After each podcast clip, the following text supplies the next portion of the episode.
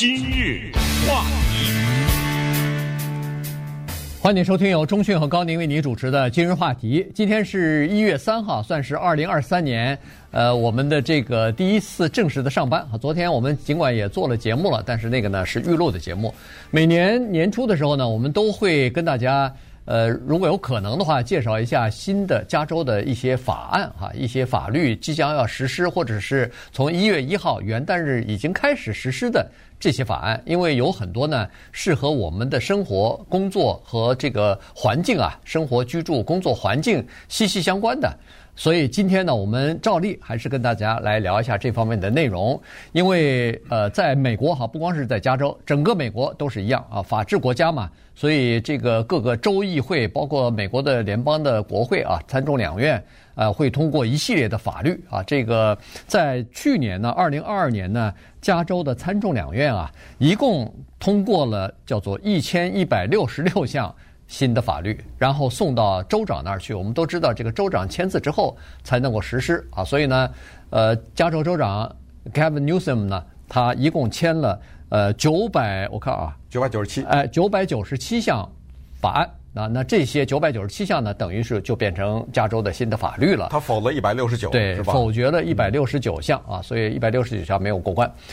好了，那我们呢就从这个里边呢，当然不可能九百九十七项一项一项的来讲，我们只能把它分成几大类，和就挑那些比较重要的和我们的生活、工作环境呃这个息息相关的一些东西呢，我们来跟大家稍微的介绍一下。对，那么九百九十七是一个什么概念呢？大家一听挺多哇，冲着一千去了嘛，这不是再加三个就一千了吗？对，对不对？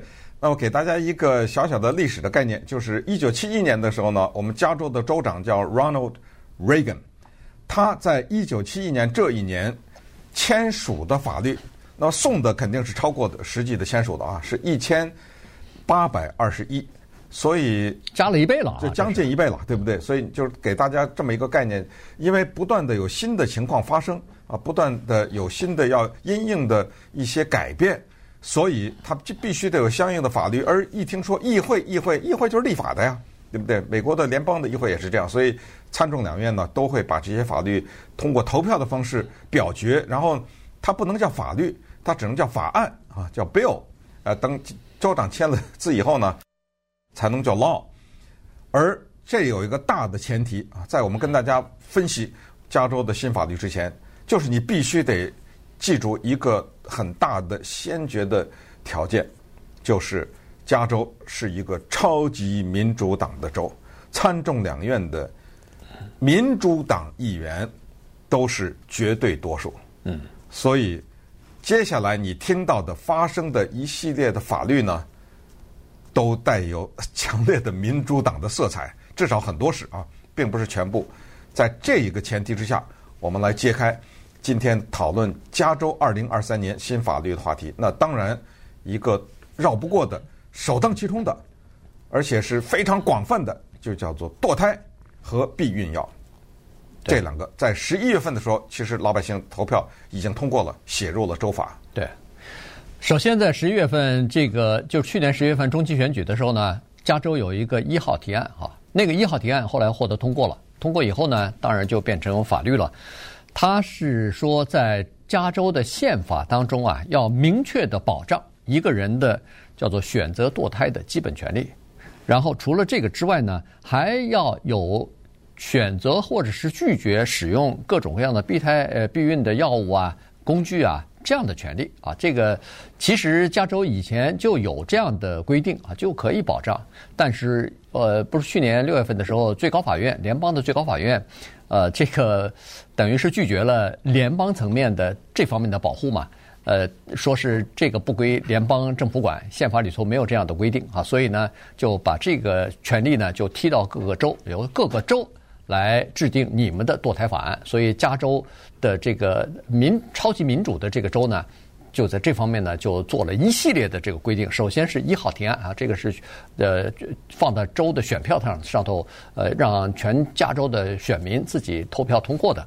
还有一个三十一号提案，也是在其中选举的时候在选票上的。这个就是说，禁止在商店里边或者是自动售货机里边呢，呃出售那个带调味儿的那个烟草的产品啊。这个这两个呢，算是已经通过的这个法案，一月一号就生效了。对，那说到堕胎呢，还不是这么简单呢。光是说啊，行了，写入法律了，可以堕胎了，还没有，他还得进一步的规定啊，他还有细则也很多。那么挑出几个来，比如说，我们知道在美国的医护行业里面呢，护士呢，它是有等级的。其中呢，比较高的等级的护士叫做 nurse practitioner，这个翻译成中文是什么呢？叫做护理医生。他的头衔上带有“医生”二字，当然在英文中没有啊。我是说翻译成中文，他有什么权利呢？这种护理医生，尽管他是护士，但是他可以代理医生啊，在某些情况下会诊，同时他有开处方的权利。这样的护士。就是高级的这种护士啊，代理医生呢，他有这些。那么按照堕胎的这个法律规定呢，就是把堕胎的这个权利交给了部分的这种代理医生，就是护士。他可以在没有医生的时候，他去做这个堕胎。嗯、你看啊，这个吧，因为什么？为什么会有这个法律？因为医生不够啊，对，都外州都跑到这儿来堕胎来了。所以这是第一个啊，记住。第二个呢，就是关于死胎的问题。我们知道。有种种的原因呢，有产生一个情况叫做胎死腹中。这个呢，在过去呢，在州政府一级啊、县呐什么，它都有一个叫做验尸官呢或者法医，他要调查死因的。嗯。现在不允许调查了，即使法医怀疑这个母亲可能有吸毒导致胎死腹中。注意，我特别强调的是叫胎死腹中。因为生出来了，那是另外一回一回事儿啊。对，呃，这个就是这个情况呢，保护了。因为这怎么说呢？这话又是说了，说因为这种情况多数的是少数族裔、黑人啊什么的，这样西裔人比较多啊，不要给人家这种增加更加更多的精神的负担。这是第二个，第三个呢，还是跟堕胎有关，就是你外州不是有很多严苛的跟堕胎相关的法律，不允许堕胎嘛？什么德克萨斯啊，什么这些州嘛？但是。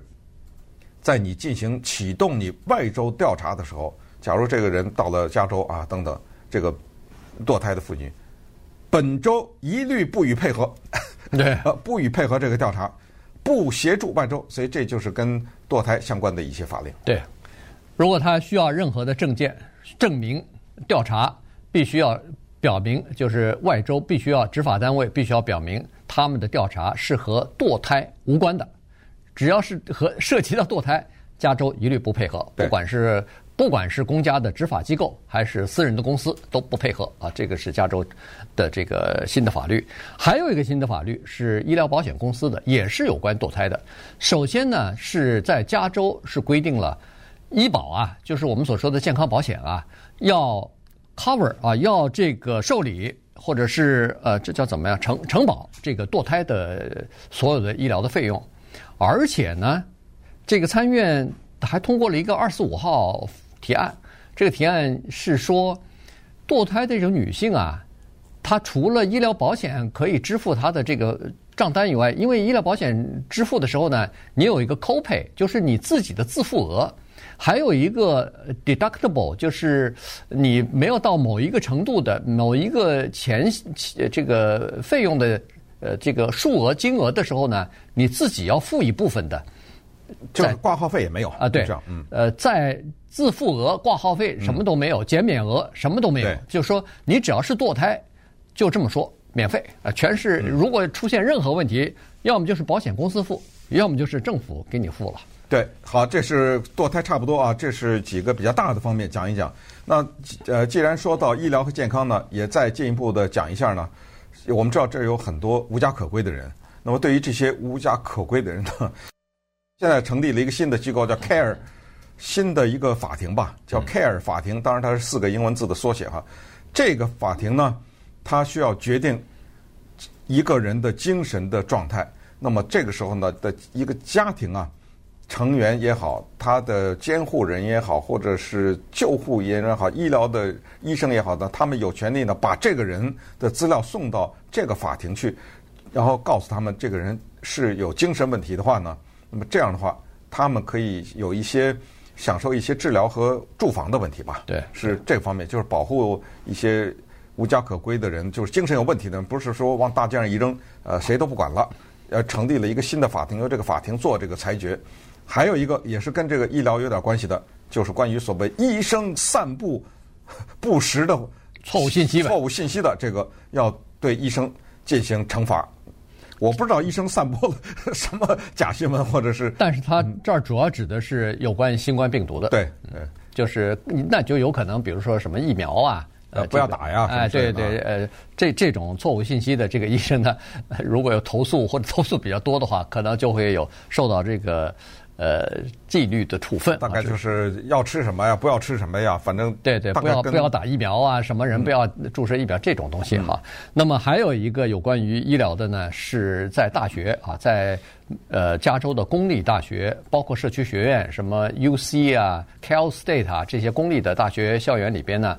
学校方面要给大学生啊，要提供一部分的培训。什么培训呢？就是告诉这些学生，服用阿片类药物，呃，就是这种呃，这叫什么？这叫麻醉有带有麻醉剂的这些药物啊，呃，什么镇痛剂啊、麻醉剂啊，哎，对，这种药物呢，要有一些常识，就是什么情况之下。呃，多长多大的剂量你不能超剂？因为在过去的一段时间以来呢，我们不是经常听到报道，死于这个阿片类的药物的美国人越来越多，而这些人呢，大部分都是年轻人，都是大学生什么的，所以要求教这个加州的公立高等教育系统呢，要对学生有一些基本的培训和提供一些基本的资讯，告诉他们服用这个超，尤其是过量的服用、滥用。这些药物呢，可能会导致生命危险。对，那么接下来呢，跟大家说一点跟我们薪资啊、什么劳工啊有点关系的。因为新年开始呢，美国有差不多一半的州啊，都对于最低薪资有了所谓的提高啊，从最少的提高两毛三到最多的提高一小时一块五。那稍等会儿我们看看加州是什么情况。今日话题，欢迎继续收听由钟迅和高宁为您主持的《今日话题》。今天呢，我们跟大家讲的是二零二三年呃要执行的一些新的法律哈。那么这个涉及到呃各方面啊。那接下来我们就来聊一下职场方面的东西哈。这个比如说在职场的最低薪资，在二零二三年开始呢，由于通货膨胀的关系吧，二零呃就是今年的一月一号开始呢，加州的最低薪资已经增加到十五块五毛钱了啊。这个是。呃，而且呢，这还不是底线啊，就是说，在加州有许多城市，包括什么 San Bernardino 啊，什么呃，不不是 San Bernardino，这个 Santa Monica 什么的，呃，其实他们的最低薪资已经超过十五块五了。呃，超过没关系啊，最低是十五块五毛钱。那么这个其实是二零一六年的时候，我们前加州的州长 Jerry Brown，他当时的时候就签署了这个法案了。只不过是分若干年来慢慢的执行哈，那么现在到目前为止呢，已经达到了这个当时签署的法律的上限了，就是说十五块五毛钱。以后会不会再增加不知道，但是至少现在是这么个情况。另外呢，加州又通过一个新的法案啊，这个法案呢是扩大加州叫做带薪的呃家庭事假或者是照顾家人的这个。这个假期啊，这个这个法律又通过了，而且允许加州呢，把一名家庭成员或者是他们认为是家庭成员，原来可能根据法律呃不是家庭成员的一个人呢，加入到他的这个家庭成员当中去啊，所以这个就等于是又扩大了这家庭成员的这个范围了。对，你说扩大呢，就等于被加上的那个人，他得到了这个假期，是不是这意思？我是我是认为你照顾那个人，你可以带薪的休假。哦，就是说那个病人，哎，对，那个病人原来可能不在你的这个呃这个家庭成员里边啊，就是隔了一层什么之类的。呃，对。但是呢，我现在说他算了啊，对对，对这个听起来合理啊，这个解释是对的。那么就是说，呃，照顾家庭成员呢，我们看看什么叫家庭成员哈，他这里面给的什么配偶啊、子女啊、父母啊、兄弟姐妹这多了是吧？这个你往下数吧。那么这些呢，过去可能有一些是不在这个里面，这个你可能要稍微了解一下，查一下，这个要查一下这细则哈，这个挺重要的。还有一个呢，也挺重要的，就是所谓的我们叫做丧假，嗯，这个呢现在要求的是五天，这个五天的丧假呢是不可以因为这个人家里的人或者一个亲人去世而他休这个五天的假，你不给他不行。呃，比如说你要休这五天，那你就别来了，就解雇了，这个绝对不行了。啊，这这是一个多加出来的五天的假。那么这个时候呢，要强调是谁的丧假，我呢可以休五天，对吧？啊，我稍微看了一下呢，他这个非常的广啊。他这个里面就是刚才说的配偶啊、子女啊、父母啊、兄弟姐妹啊、祖父母、孙辈的啊，然后甚至同居的伴侣，没有婚姻关系的，嗯，呃，还有包括岳父母都算，都算，哎，所以这个范围蛮广的。就我们的平时的这些员工呢，就增加了这五天的丧假，呃，这是一个啊，还有一个呢，就是如果一个公司的雇员呢超过十五个人，那么他们再找人的时候。在那个招工的那个布告上面，对不对？嗯、对，他必须得公布。我现在要找一个这个职务的人，薪资是多少？嗯，你知道这个挺可怕的。为什么呢？要是不公布无所谓，谁都不知道。可是当你公布出来的时候，我超过十五个人啊，我要找一个人，然后我给他的薪资多少？那个已经在你这个公司工作的人，他看见的话，他会知道。哎呦！对，对不对？哎，我这已经工作这么多年了，我还没到这个，或者怎么着，是吧？而且你就不能随随便便的压低这个工资了，对吧？对，呃，他是有，当然他说的是一个范围，就是说你可以给一个，比如说一个范围啊，最低多少，最高多少这么一个范围，不是一个具体的数额。但是即使这个范围也很也很那个呀，也很公开啊，它有个透明度啊。对，更可怕的是接下来，如果一个公司有超过一百个员工的话。那么你这些员工的薪水，对不对？什么年资，一律得交给加州一个叫做公平雇佣和和什么房屋住房委员会，对，要交到那儿去。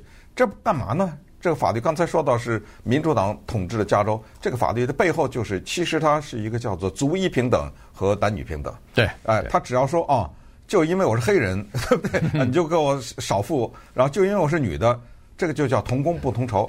得了，现在唰的一下你都公布了，那我这个加州公平雇佣委员会，我打开一看，哎，怎么回事？你这儿，嗯，对不对？对，他是这样。还有几个方案，还有几个法案也挺有意思的。一个呢是公司，就是公司啊，你工作的地方在发生紧急情况之下呀，如果员工认为你这个地方工作的场所不安全的话，他离开或者拒绝回来上班，对，你不能解除他的工作，你不能把他开除掉。他认为，如果这个地方不安全，会对我的安全或健康造成威胁的话，可能也不能有任何其他的惩罚，什么扣他薪水啊什么。呃，不，不可以，对，不可以解雇，不可以威胁解雇，不可以，呃，反正就是报复性的这个惩罚啊，这个都不可以，这是一点。另外一点呢，是农业工人现在更容易加入工会了。我们都知道，农业工人有的时候不太容易串联在一起，各个农场不一样嘛，呃，但是现在呢，他是说可以。呃，这个通过投票啊，邮寄投票啊，反正就是各种各样的方法，而且还通过还可以让别人替你去填了选票投票，那这个就给了工会组织者一些呃这个合法的呃呃名分啊，就是可以你哎呃你如果不会填或者不想填，你告诉我，我来帮你填，在在。帮你填的过程当中，那这里头他就有各种各样的说服工作之类的哈，所以呢，这个是农业工人。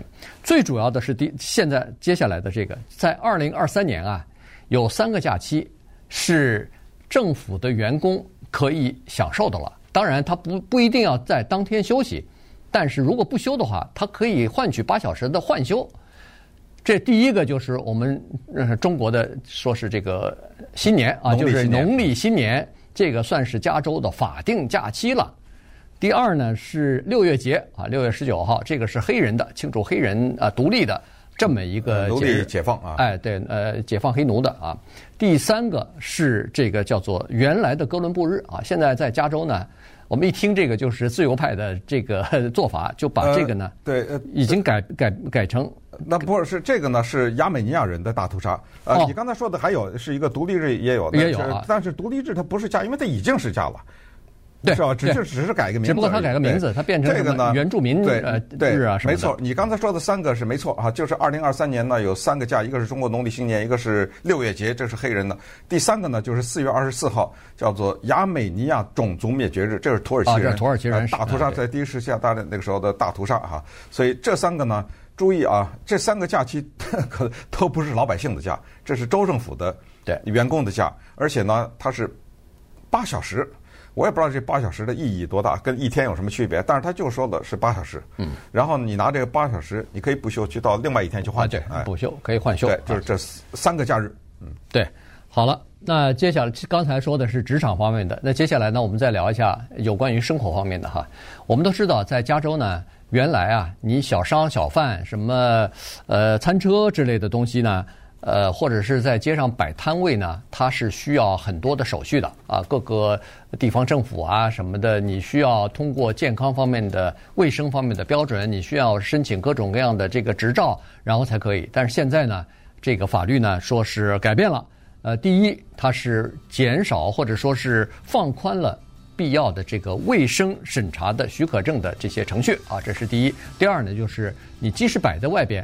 也不会受到叫做刑事的处罚，就是城管是吧？哎，就就，城管来了 骚扰你，呃，抓住你以后，一看没有卫生许可、没有许可证的话呢，他有时候可以以前就可以把你关到监狱里头去了。嗯，但是现在呃不行啊，现在不能有刑事方面的罚款，那最多就是罚点钱吧，啊，大概就是这么个情况，就是呃允就是让放宽了在这方面的规定，那就是说你你小商小贩自己家里头做的什么包子啊、饺子啊。恨不得都可以拿到街上来卖了。对，那么另外一条呢，就是我们华人啊，当然是比较注重学习的啊。但是如果你的孩子很喜欢体育的话呢，尤其是他是一个小小的体育明星，对不对？在大学里面，哎，这是一个好消息。这个我们也知道，这是全美国范围内的大的事情啊。就是如果你是大学的体育明星的话，你的成绩非常出色，有广告商找你给你产品代言，用你的形象代言，用你的名字啊名字，然后用你的等等吧。过去是没钱的。这钱全被大学给收去了，现在大学不得扣你的钱，这个钱呢，你名正言顺的可以收在口袋里。喝碱性水帮助人体消化排毒，喝碱性水增强体内酵素功能，增加免疫力，好处多多。安特瑞娜父亲碱性净水机岁末迎新大优惠，送您现金折扣，还有高科技水喉自动提醒您更换滤芯哦。安特瑞娜全家健康好礼物。限时优惠，快把握机会！请电南加州总代理安信净水，八七七三七三七七八九，八七七三七三七七八九。为什么你最近看起来精神气色这么好，感觉一下子年轻了十岁？哈哈，这全是细胞抗衰老的功劳，赶走三高，增强免疫力，延缓衰老。现在每天都感觉精力十足啊！哇，这么厉害！一直听说干细胞能逆转时光，重返青春，我也想试一试。去帕萨迪纳新生命吧！好莱坞马丁医生坐镇，干细胞抗衰经验四十年，感恩回馈，干细胞四折，再买一送三，千万别错过！帕萨迪纳新生命六二六八一七九八八六六二六八一七九八。八六，帕萨蒂娜美术学校面授课程报名了。二十多年来，送走一批又一批进名校拿高额奖学金、实现梦想的学生们，帕萨蒂娜美术学校赢得了家长、学生、社会的高度赞扬和信任。Portfolio 作品集，九到十二年级免费升学咨询，素描、油画、儿童画等均在招生中，把握机会。六二六五九二一二三五，六二六五九二一二三五，精雕细琢，必出硕果。又到了与家人吃大餐、尽情享乐的时候，同时也是接种更新版 COVID 疫苗的时候。由于天气越来越冷，节日聚会大多在室内举行，让我们有了近距离的接触，所以要格外小心，注意安全。接种更新版 COVID 疫苗可以减轻疾病的严重性，让你尽量避免住院，并可以有效预防 COVID 带来的最坏结果。前往 vaccines.gov 寻找更新版疫苗，我们做得到。以上资讯由美国卫生公共服务部提供。飞达吗？我想从洛杉矶搬回台湾，麻烦请你来估个价。我要从台北搬到休斯顿，我要从纽约搬到洛杉矶。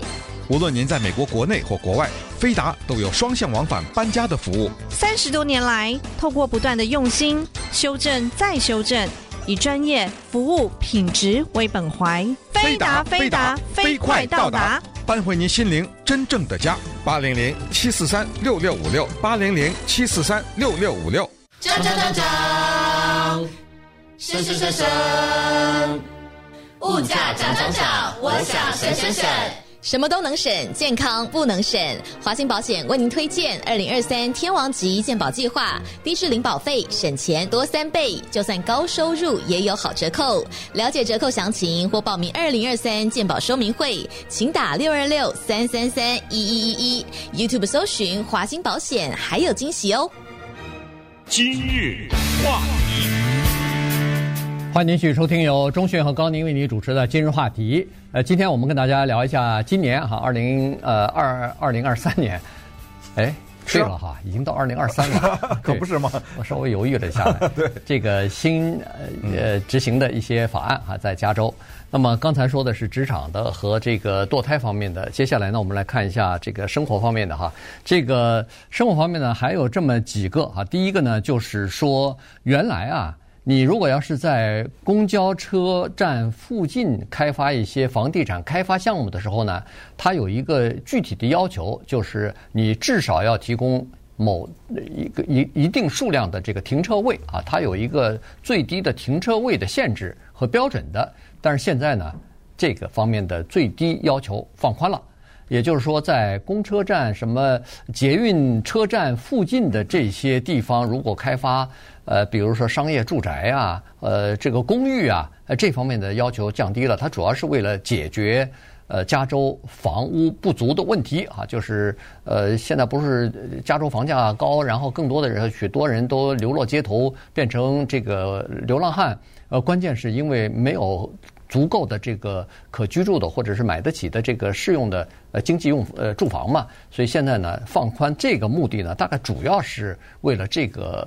呃，为了解决这个问题的哈，但是它有一个除外，就是说，如果开发酒店就是旅馆的话，那么你可能还是需要提供足够的停车位。对这个呢，遭到一些人的反对哈，因为这个法律呢，用非常简单的话说，就是你盖房可不可以不留停车位，就这意思，简单的说啊，或者说过去都是强制的嘛。那么第一个人家问的问题就是，那我停哪儿啊？车啊。对。第二个呢，还有一个关键就是。为什么刚才强调这个公共交通系统？因为很简单，因为很多人是把车停在那，他去坐公共交车，是不是啊？是。他把车停在这儿，那你现在没有了这个停车位，那么人以后就不坐了，这个公交的系统，人就开车了。这是第二个问题。第三个问题呢，就是这样的开发呀，现在分析下来呢，很难拿到银行的贷款，因为很多人开发都是到银行借钱嘛。你去借钱的时候，你说哦，OK，你要盖什么？哦，要盖这个什么什么？有多少停车位？哦，没有，那我不借给你。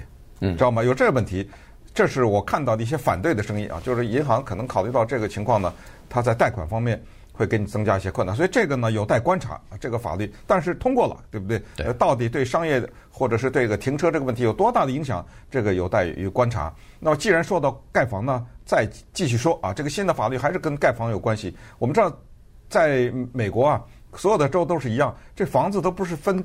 划的区嘛，对，比如说这是商业区啊，那是居民区啊，这个地方这个区可以养马啊，那个区可以养鸡，你 知道吗？哎，它都是划的区的。那过去在商业区这个地方呢，有比较严格的规定，就是方圆多少多少，在这这个圈里呢，不能盖民宅，因为这是商业区。那现在这个放宽了。对，因为不行啊，我这没房子住了，老百姓还管你什么区不区啊？所以当然这个是非常非常笼统的，大概的说，要看你住在哪儿，是什么区，什么规定。但是加州的法律呢，就是在这方面它放宽了，也就是也可能过去你想在一个地方开发居民的住宅，但是那个地方被划成了商业区，但是你现在再一查，说不定就可以了，你知道吗？就是这一事儿。对。还有一个就是大学的这个宿舍的问题了哈。呃，前段时间我们曾经讲过，就是去年的时候，加州的 Berkeley 大学附近，它不是因为学生宿舍不够，然后想要盖新的社区，想要盖新的宿舍，结果遭到这个 Berkeley 市市民的反对。原因是什么？一会儿是增加交通了，一会儿是这个呃环境污染了等等啊。这些现在的新的法律说，这个对于环境方面的影响。可以基本上不予考虑了，也就是说，大学要盖新的宿舍楼什么的，不受环保政策的什么清洁空气法呀之类的这方面的影响都不要了，你就可以破坏一点空气算了。对，因为现在呃急迫的是燃眉之急是要解决学生住宿的这个问题哈，所以呢，呃，这个法律呢，现在一月一号的时候也已经通过。那么既然说到环保呢，有一个非常有争议的法律，我们知道，因为现在的原油啊。是一个在全球都面临的问题，所以加州呢，我们知道加州是一个有油的地方，但是要开采呢，加州的民主党的议会呢是不让不允许的啊，他们不许要环保嘛，不许碰这些。他所以呢就有一个法律，他是这么说的，他说就是说在一系列的地方，什么教育机构啊，什么社区的中心呐、啊，呃，什么健康的机构啊，什么宿舍呀，什么等等哈，嗯，这些地方呢，三千两百英尺之内不能碰。啊，假如这个地方算是一个教育机构，那么你就画吧。啊，三千两百英尺之内，三千两百很大呀，你 知道吗？对，这个英尺之内呢，你不能给我开采。这个石油公司不干，所以呢，为什么说这个有争议呢？现在石油公司正在收集签名，因为他们在法庭上面挑战，我要挑战你这个合法性，所以收集足够的签名以后呢。他的意思说：“我让老百姓投票啊，所以这个呢，现在面临法律挑战。但是你既然已经实施了呢，我先让你实施实实施着。但是等我收到了足够的签名的时候，呃，我再跟你算账。”对，加州还有两个有关于环保的哈，一个呢是加州不是有一个清洁空气什么委员会嘛？他因为加州通过了这个清洁呃清洁空气法了哈，所以呢现在是要求加州的空气资源委员会。要每年评估加州的叫做温室效应的排放的这个呃排放的情况啊，因为加州原来定了一个呃原来定了一个目标，就是到二零四五年的时候呢，要达到这个温室气体零排放。所以呢，从现在开始一直到二零四五年呢，呃，加州的这个有关方面必须每年要做出评估，就看一看加州在走往这个零排放的呃道路上呢。它是不是按着规定在一直在减少啊？这个是一个新的法律。还有一个法律就是，呃，加州刚刚通过了一个呃二零呃，这叫一零二零法案啊。这个是说二零四五年，刚才不是零排放吗？所谓零排放，那就是汽车没有尾气、没有废气排放了，发电厂也都是再生能源了。所以，加州的电力公司在二零四五年向客户提供的所有的能源。全部是叫做清洁能源、可再生能源发的电啊，所以呢，这个是呃新的一个标准。对，那接下来呢，说一说关于嗯我们生活的方式啊和动物保护的一些方面。在二零一九年的时候呢，其实加州已经通过了一个法律，就是不可以用某些动物的皮毛去做衣服了。但是为什么二零一九年通过的现在才说呢？因为二零一九年说的是二零二三年生效，嗯，我还给你两三年的时间，呃，给你缓冲一下。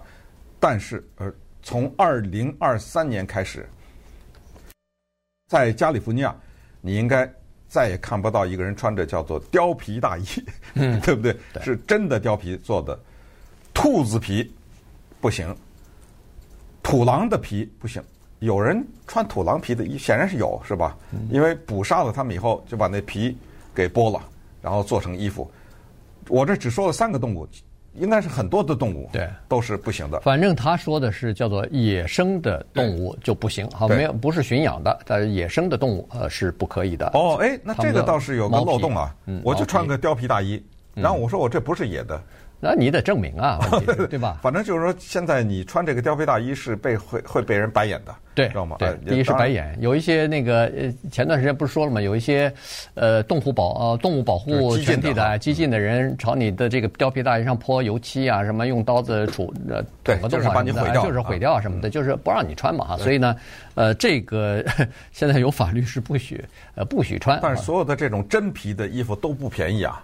都不知道啊，对，他真的给你毁了，你还没什么办法。对，但这个是保护动物嘛哈，嗯、所以这是一个新的法律。还有一个法律呢，是叫做加州的儿童，算是这个隐私保护法。法哎，对，呃，这个呢是主要是保护未成年儿童的哈，因为有一些科技公司啊，呃，现在就已经被要求了，说是禁止以损害儿童的这个身心健康的任何方式来使用。儿童的个人信息啊，不管是个人的照片也好，个人的视频也好，还有个人的各种各样的信息啊，都不许披露出来，因为这样的话可能会对儿童造成这个心理方面的、是是生理方面的这个伤害啊。所以呢，这个就比如说，他第一不能披露，第二呢，就是说在儿童可能会使用的一些网站，这个网站很多啊。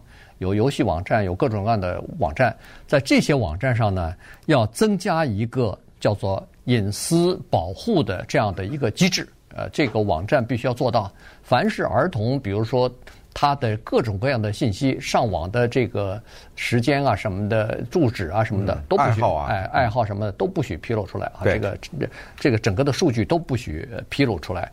呃，如果他们发现有任何这样的问题的话，要向这个就是加州的总检察长要进行报告。不过现在呢，呃，这个科技公司啊。尤其是有这个网站的这些公司呢，对这个事情呢提出了部分的这个挑战啊，所以呢，现在这个事情呢还在叫做法庭当中，法律大战刚刚开始。对，因为你要站在他的角度，这是还是回到一个非常原始的问题，就是关于网站免费这四个字。嗯，为什么你能够免费的看到这么多的视频，这么多的内容？它的背后支撑的就是广告，但是要有广告，它就得收集数据啊。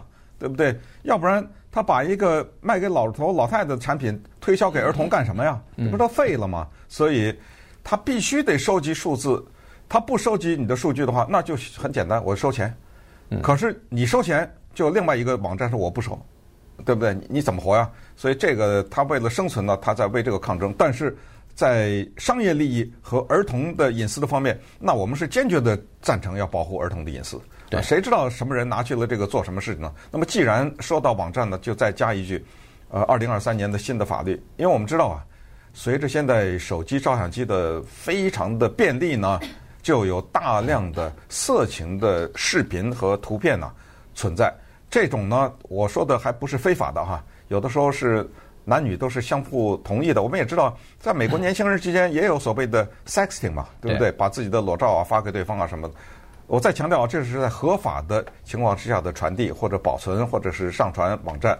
但是这个新的法律呢是这么说的，就是如果你再上传什么东西的话，未经对方许可的话，构成犯罪。嗯，我知道这个照片，比如说这张裸照是我发给你的，啊，是我同意的，或者是你像我呃，就是咱们俩一起拍的，怎么怎么啊，这种做爱的视频啊什么之类的，是没有那什么。但是你要公布的时候。你得先问我，你我要不同意，那你不行。那么你知道很多人就是在对方不同意之下公布了，嗯啊，这个有还有一个英文词叫 revenge porn，对，是报复性的公布，对不对？两人恶性的分手，分以后报复你，用这个分，现在是罚款一千五到三万，而而且要看这个严重的程度，还可能面临着监狱的刑期。呃，这一点呢，也在这儿呢特别的提醒大家，也就是说，这样的东西。外流有的时候很难啊，为什么强调是要对方同意？因为还有一个很有意思的事，就是大量的男女，他们同意。你知道在网上有多少这样的性爱的视频吗？都是自己拍的，而且俩人同意就放上，我不知道是什么心理 就放上去了。所以这个法律呢是在这个基础之上，让大家增加一些了解。今日话题。欢迎您继续收听由钟迅和高宁为您主持的今日话题。这段时间呢，跟大家讲的是二零二三年哈，呃，执行的一些新的法律了。呃，刚才说了不不少的这个呃各方面的领域里头的哈，这个职场的呀，什么堕胎的呀，什么生活的呀等等。啊、还有一个法律关于生活的呢，其实我们以前曾经讲过的，就是叫做 Pink Tax 哈，就是呃粉红法案吧。呃，粉红法案是说有一些消费者的产品。大部分的用户呢是男性，但是有一些呢女性也可以用。于是有一些这个生产这个产品的公司呢，他把它改装了一下包包装颜色以后呢，收的费啊，就是产品的费用一下子增加了呃若干啊，甚至翻倍。那这个叫做粉红税哈，这个现在禁止使用。他举的具体的例子，比如说是除臭剂啊什么的，呃剃须刀啊，呃刮胡子的那个呃。刮胡水啊之类的东西，这大部分都是男性用的，但是有的稍微女性也用啊，所以呢，你刚才说的这三个女性都用啊？啊，对，呃，关键是这样，如如果男的刮胡子，他用的那种像是泡沫的那玩意儿，嗯，擦在脸上，呃，那个没问题，那是一个价钱，怎么到了我这女的买就不一样了？怎么就贵了呢？你说除味剂，男女都用啊，除味剂，怎么我男的除味剂叫这名字是这个钱，女的？呃，改个名字，改个包装，怎么就贵了呢？剃刀那是刮毛的那个剃刀，不就是剃刀吗？嗯，他分什么男女人？哎，我真的不知道。这次我们才知道，原来这个在男女方面有这么大的一个叫价格歧视啊！对，因为他就觉得女人比较依赖这个，是吧？就是欺负人嘛，你这不是？而且女的买起来，她不考虑这个价钱，要不就是是吧？呃，或者这个呃钱比较好赚，消费的重品比较多还是怎么？谁知道啊？对对，这是一方面哈。另外一个呢，我觉得这个大家要知道了，这个就是骑脚踏车的哈，因为现在我们不是提倡环保什么的，呃，给骑脚踏车的人留出一个。他们的这个行驶的空间嘛，对呃，和那个汽车是共用一个车道的。现在的法律是说，你要超过一个骑脚踏车的这个人呢，你第一要安全的，第二是跟他要保持隔离三三尺，嗯，然后就可以超过了。新的法律说这样做还不够，他说你要超过这个超车啊，你要超在旁边有个骑脚踏车的人的话，你要变道，你要到。隔壁的那条道去，不可以在他身边嗖的一下就穿过了，这样显然还是有危险。当然，这个前提是有旁边有一个车道的时候，你必须要到这个旁边这个车道去，否则的话，你在他身边，不管你如何安全、如何减速，这个都叫违法。而这个特别的重要，所以再强调一下，因为假如不巧你背后跟了一个警察的话，这就是一张罚单呐。对，你知道吗？这张罚单吃的很冤枉，所以请注意啊。有一个情况，比如说在你开车的你的右手边有一个人正在那儿骑自行车呢。那么过去呢，你放慢速度，稍微偏一偏方向盘是吧？从它旁边开过去，三尺嘛，三尺。其实咱们也不知道三尺多少，就一米左右，对不对？对。但是你就目测一下吧，对不对？没人拿尺子去量去，反正就离它尽量远一点。但是有一个情况非常讨厌，就是现在你必须得换车道，可是你突然发现你的左边的那个车道全是车。嗯，你换不过去，你知道吧？嗯，你就是想说，干脆慢慢的开过去吧，不行，你就哪怕停下来，你都得换。对，如果你的左手边有一个车道的话，你得换到那个车道去。这个呢，很容易吃罚单，所以在这儿特别提醒大家，也提醒我自己，因为我我常常有时候看到一个人骑自行车，基本上都是在右边了，骑自行车。那么有时候我就躲他一下，但是躲他一下，现在看来是不够的。但是刚才那个前提非常重要啊，就是前提是旁边有一个道你可以换的话，但是要告诉大家，多数的情况下都是有一个都是有那个道的，所以这个要格外的多讲两句。对，还有一个呢，其实和交通也有关系的。以前我们都知道，在加州有一个叫 Jaywalking 啊，就是你随便穿过马路，不是在十字路口有红绿灯或者的这个地方呢，你随便穿过马路的时候，警察是可以给你开一张罚单的。但是现在呢，这个罚单等于是取消了，但是它也有一个先决条件，不是说你哦，呃，我没有这个随便穿越马路的这个限制了，我就是随便任意的都可以穿越。这不是冒拿着生命冒险吗？对，那也不行哈。所以呢，它是有一个条件，就是当你穿越马路的时候，是要安全谨慎的看两边儿，没有行驶的车辆可以跟你相撞，没有。行驶的或者是脚骑的脚踏车可以跟你相撞的时候，你安全的可以穿过马路的时候，那么这时候你不必等走到那个红十字红十字路口有红绿灯的这个路口才转，你这这就可以穿越马路。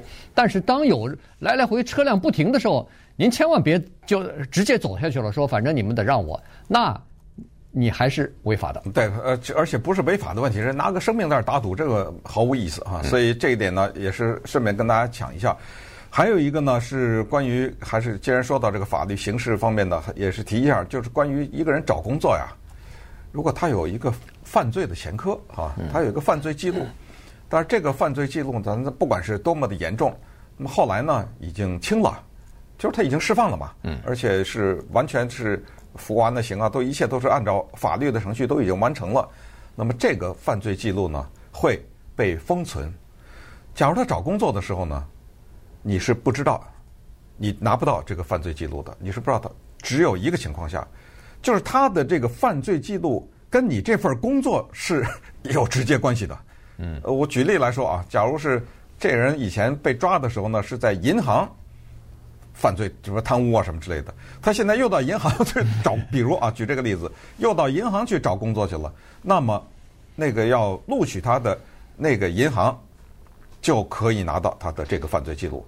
但是他如果他找一个跟那个银行毫无关系的，尽管他过去是一个跟银行直接关系的挺大的一个罪，这个犯罪记录你不知道，也不许也不允许给你。就是这样给，就给一些呃重新获得自由的一些犯人一些更多的工作机会吧，就这意思。这个美国不是一直讲究说是要给人第二次机会嘛？所以呢，他大概是出于这个逻辑呃制定的这样的一个新的法律。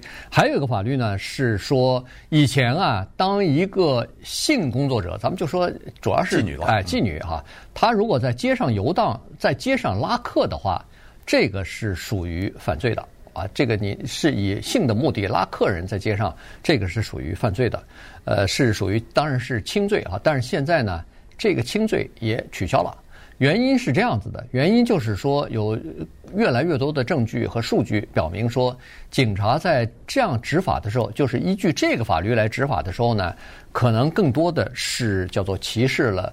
有色人种的这个 性工作者，有有色人种的同性恋和跨性别，哎，跨性别同性恋的这些人，呃，很多都是黑人或者是西语的人士啊，所以在这种情况之下，就取消了这样的一个法律。对，但是啊，强调的是，这个完全不等于在加州卖淫合法啊，这这是完全两回事儿。因为这些人为了拉客呢，他会在街上逛，这种逛呢，在过去被警察抓住，因为你想，他一定是穿着。某些呃，什么吸引人的衣服啊，什么之类的哈，很暴露的啊。对，那么这个呢，过去是轻罪，这个轻罪就是在这，因为警察就过来说你干嘛呢？你在这儿，你知道吗？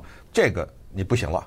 但是如果你这个卖淫怎么着，在这什么收钱什么是被人抓了，这还是犯罪的啊。是啊，这个这个要特别的强调一下。那既然说到刑法呢，也提醒一一个新的法律，就是关于所谓的重症，就是这个症不是犯罪的症，是那个病症的犯人呢，叫做同情释放。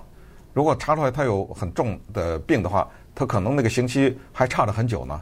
但是考虑到他的身体的状况，是可以提前释放的。像是什么癌症啊之类的是吧？活不了多久了，活不了多久了就可以提前释放，和家人待在一起，大概是这个情况。